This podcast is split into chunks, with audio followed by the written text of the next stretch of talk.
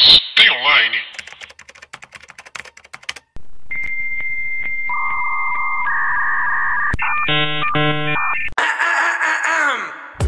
Olá, pessoas, tudo bem com vocês? Eu sou Paula Andrade, sou jornalista e redatora. E meu nome é Thalita Lefero, eu sou designer e criadora, produtora, sofredora de conteúdo. E tá começando mais um Mas Tem Online? Mas tem online, senhorita Paula Andrade, o que que ficamos viciadas? É, fomos dormir tarde, vendo várias... Duas e meia da manhã. Duas e meia da manhã, vendo essa, esse negócio. O que que é esse negócio? Mind Hunter. Mind, Mind Hunter. Hunter. Cara, sim, segunda temporada de Mind Segunda Hunter. temporada. Estreou esse ano no Netflix. Isso. Não sei falar exatamente quando, por isso que você eu não tá sei, aqui. a gente começou Ah, tá. a assistir essa, essa série parcelada também. Pois é. Porque lembro. Mind Hunter, ela é uma série que você precisa preparar o seu coração pra assistir. Ela não é uma série que você, tipo... Ah, vê aí os primeiros episódios, é aquela molengada, aquela coisa que você não É. fica muito. Mas depois do, do, do terceiro episódio pra frente, a parada fica muito boa. Mas e aí, Paula, o que, que você trouxe de Mind Hunter pra gente? Ó, vou- vamos ler a sinopse aqui, porque pega um pouco até da, da primeira temporada.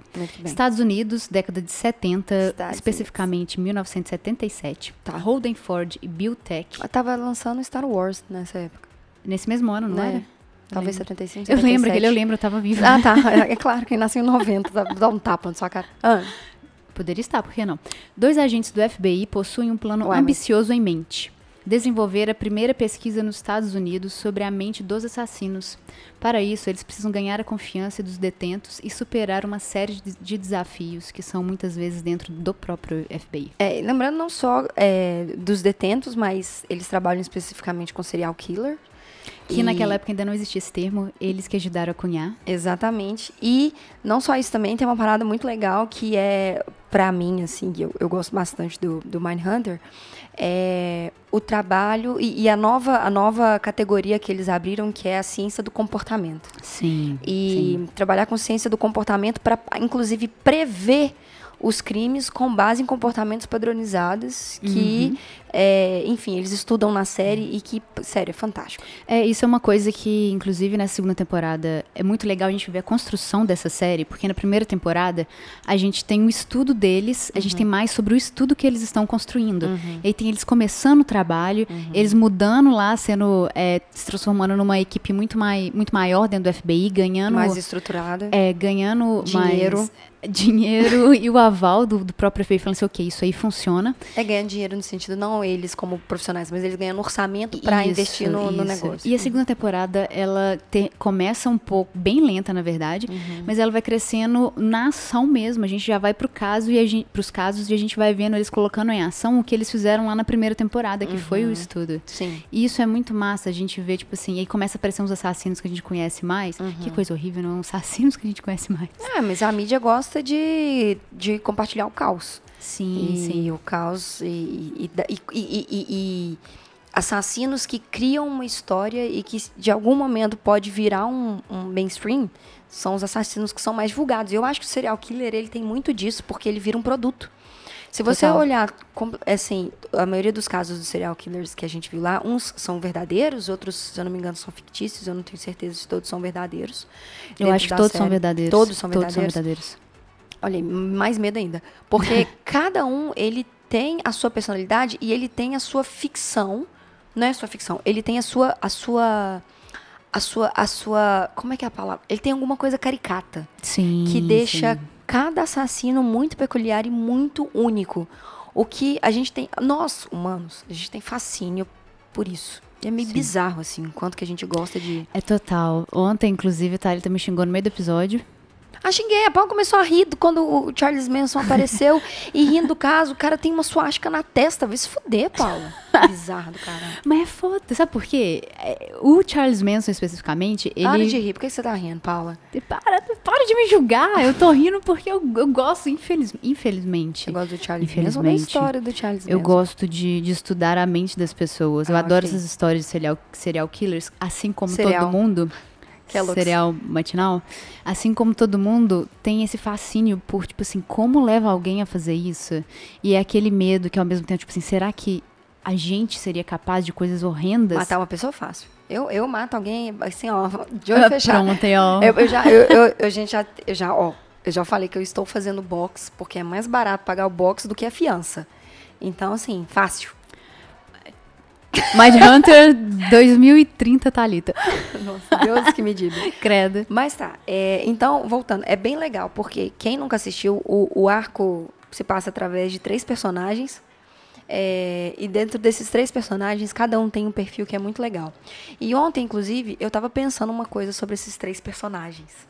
Que a gente tem o Holden, que ele é basicamente um C3PO, que ele é Uhum. frio, ele é calculista, ele não entende sarcasmo, ele não entende ironia, Aham. é, ele não entende metáfora.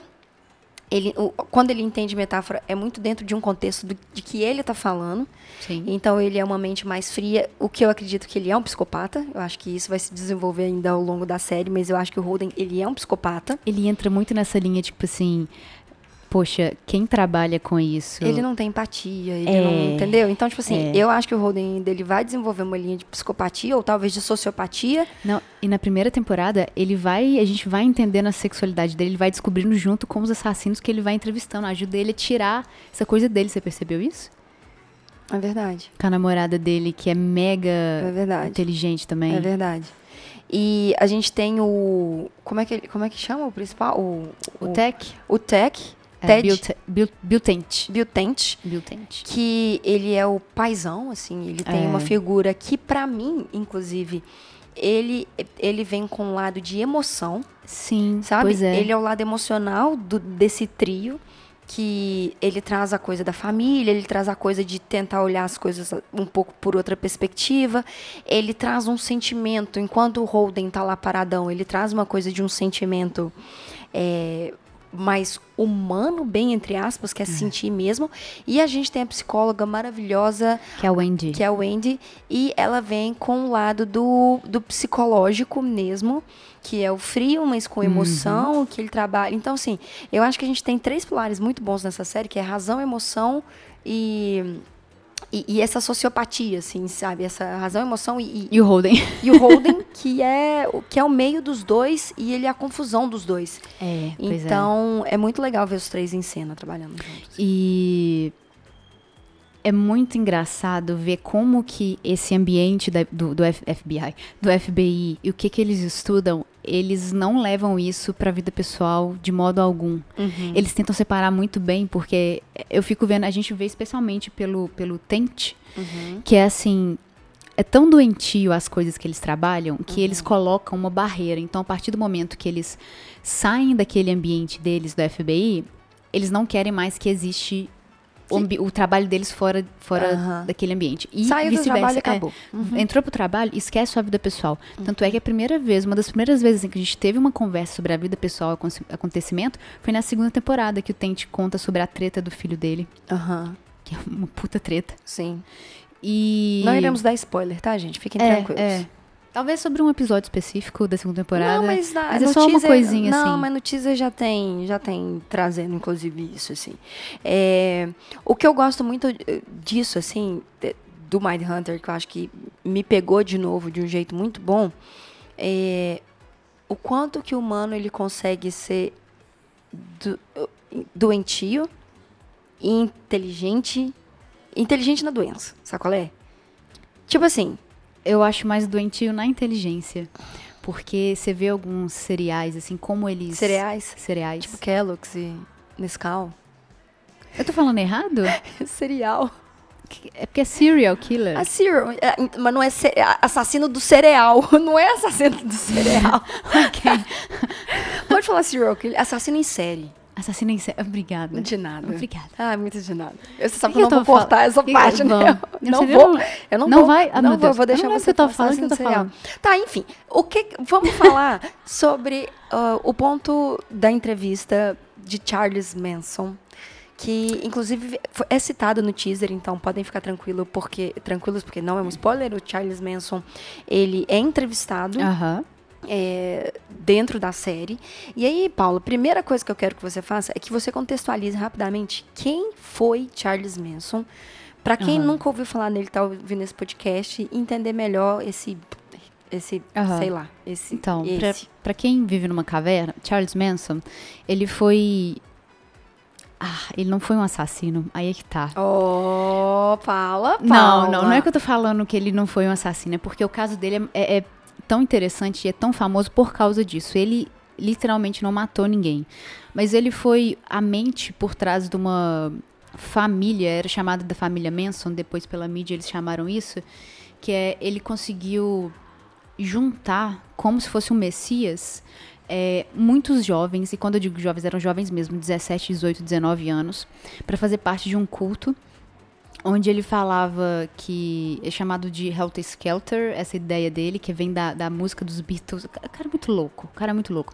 E era regado à droga, esse culto e tal. E ele falava que eles, esse grupo dele tinha que começar uma matança, porque em algum momento dessa matança, os negros iam tomar os Estados Unidos, iam construir uma civilização, uma sociedade melhor. Onde tem a lógica disso, nisso a gente desconhece. Sim, eu acho que os negros fazem uma sociedade bem melhor do que a nossa. E essa branca Qualquer minoria que ridícula. pegasse hoje seria muito melhor. Não, mas, Enfim. mas o afrofuturismo tá aí pra mostrar que Ai, o é mundo seria maravilhoso, né? incrível, Inclusive, tem um episódio de mamilo sobre isso. Pois é, mas Maravilhoso. é, é, eu, eu- mas enfim. E aí, o que, que acontece? Em, em dado, isso foi em 70. Uhum. Em dado ponto, é, ele falou que eles iam tomar de assalto essa, essa ideia, assim, iam começar uma matança para começar essa tomada da sociedade para os negros. Não tinha negro entre eles, assim, pelo que eu me lembro. Uhum. Tivesse um ou dois, mas eles não eram os principais, assim, no que aconteceu. Eles não eram os recrutados. Exatamente. Uhum. Não é nem recrutado. Eles não eram os principais no que vai acontecer Uhum. Sim, dentro sim. desse culto. Sim, sim. E aí é, eles começaram a essa rebelião, assim, para depois os negros tomarem os Estados Unidos. E eles começaram a fazer uma matança em Califórnia, Uhum. basicamente aos redores de Hollywood. Por isso que essa história é, tipo assim, horrorosa. Uhum. O, o Charles Manson, ele fez a cabeça desses jovens para invadirem as casas. Qualquer casa era totalmente aleatório.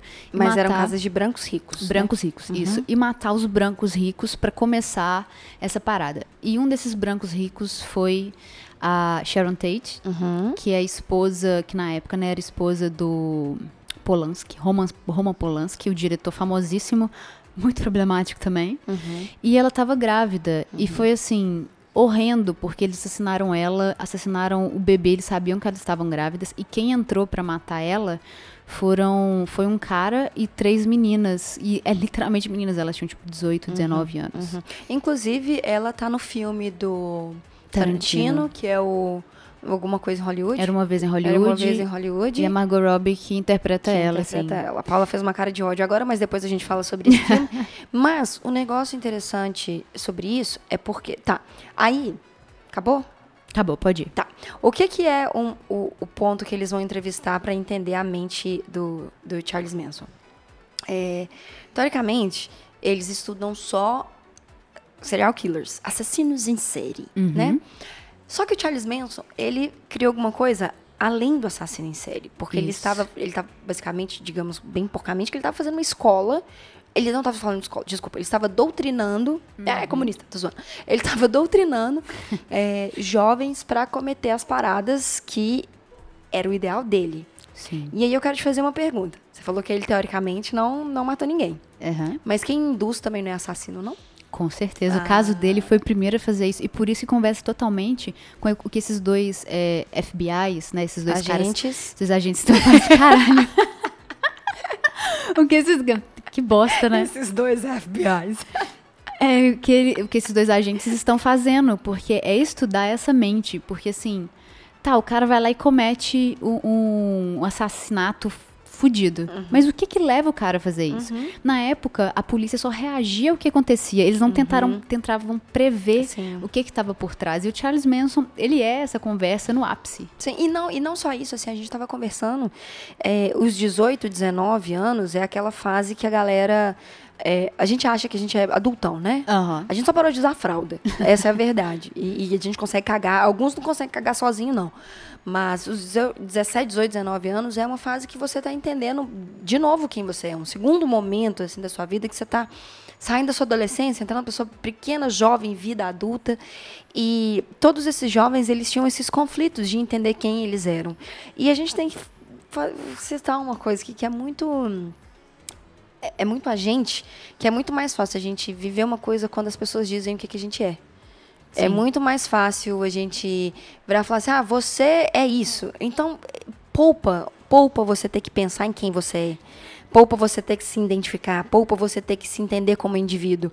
Então, se tem pessoas falando que você é isso e você está nessa fase de questionamento e você não tem ninguém para conversar, e se essa pessoa é tão persuasiva no uhum, ponto que é persuasiva exatamente, ela consegue, ela consegue através da, do dom da palavra dele doutrinar as pessoas. E se você está perdido, qualquer caminho que apontar é direção.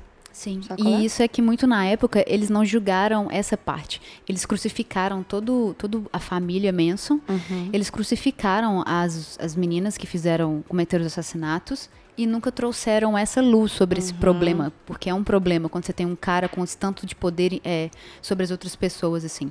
E a série, é, esse episódio que, que deve é o, é o, quinto ou sexto, se não me engano. E aí é 15 minutos, 10 minutos no máximo de cena. Uhum que é assim. É de tirar o. É, você fica incomodado. E, e assim, o diretor, né? A produção, ele sabe o que que essa cena vai significar uhum. pro coletivo social. Uhum. Então, assim, a primeira reação que a gente tem do Manson uhum. é com os agentes olhando ele a primeira vez. A gente não vê eles a primeira, ele a primeira vez. A gente vê a reação dos agentes vendo ele a primeira vez. Então, tipo assim, eles estão sentados esperando eles chegarem. Ele chegar, na verdade. E aí, de repente, o Holden, que é o, o meio maluco, né? Levanta, começa a arrumar o terno assim.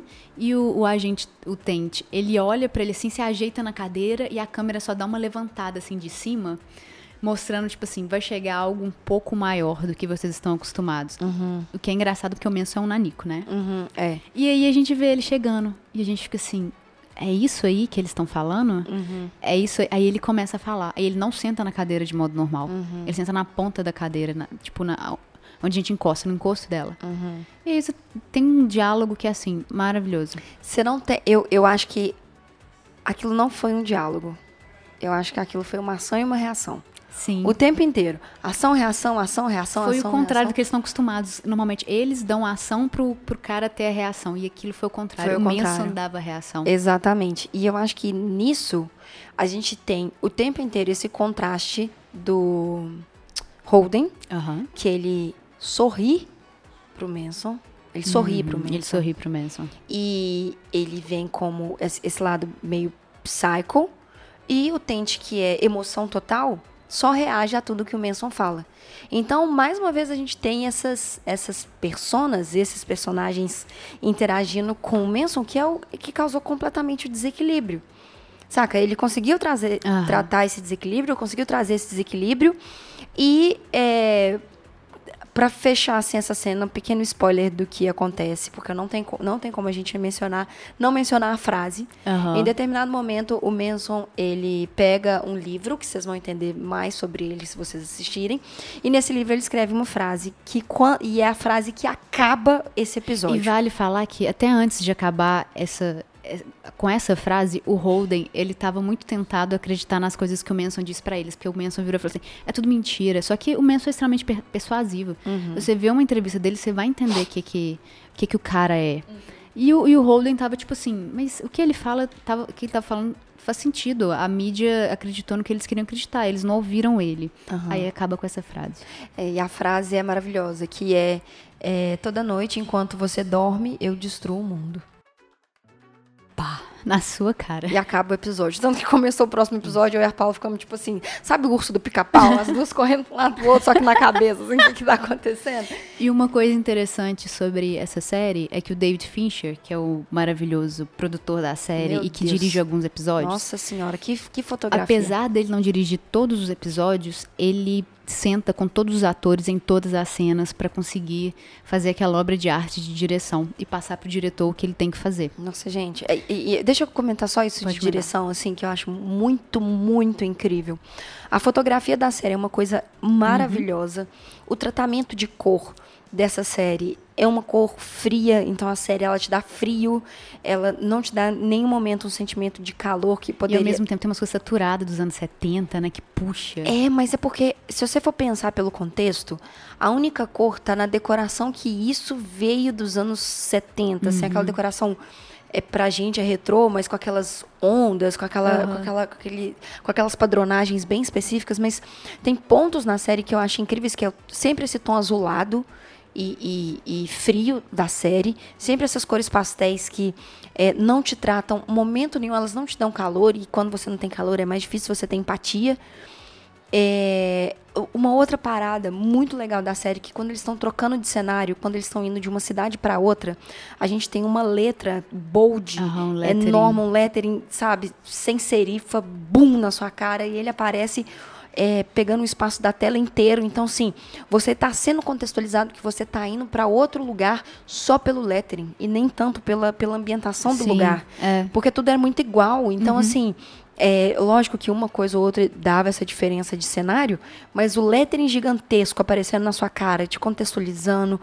Cara, o- o- os objetos que eles usam, o jeito de agir. Sério, a série é, É impeca- impecável. E aí, impecável. nessa, nesse tratamento da série, o David Fincher, ele pega o, as cenas que tem dele, dos agentes Conversando. Entrevistando. entrevistando os detentos, é, ele pega o roteiro muito antes de ser gravado, porque ele senta e passa, tipo assim, 15, 20 vezes como que vai ser a conversa, porque para ele isso é a coisa mais importante. Uhum. Que é como eles vão re- retratar os detentos e aquela ideia doentia. E ele tenta pegar a coisa mais humana daqueles caras para mostrar que aquilo também é humano. Uhum. Faz parte da humanidade ser daquele jeito também. Sim. Então é genial. Ah, e outra coisa, sabe quem é uma outra. Quem é um outro produtor dessa série? Hum.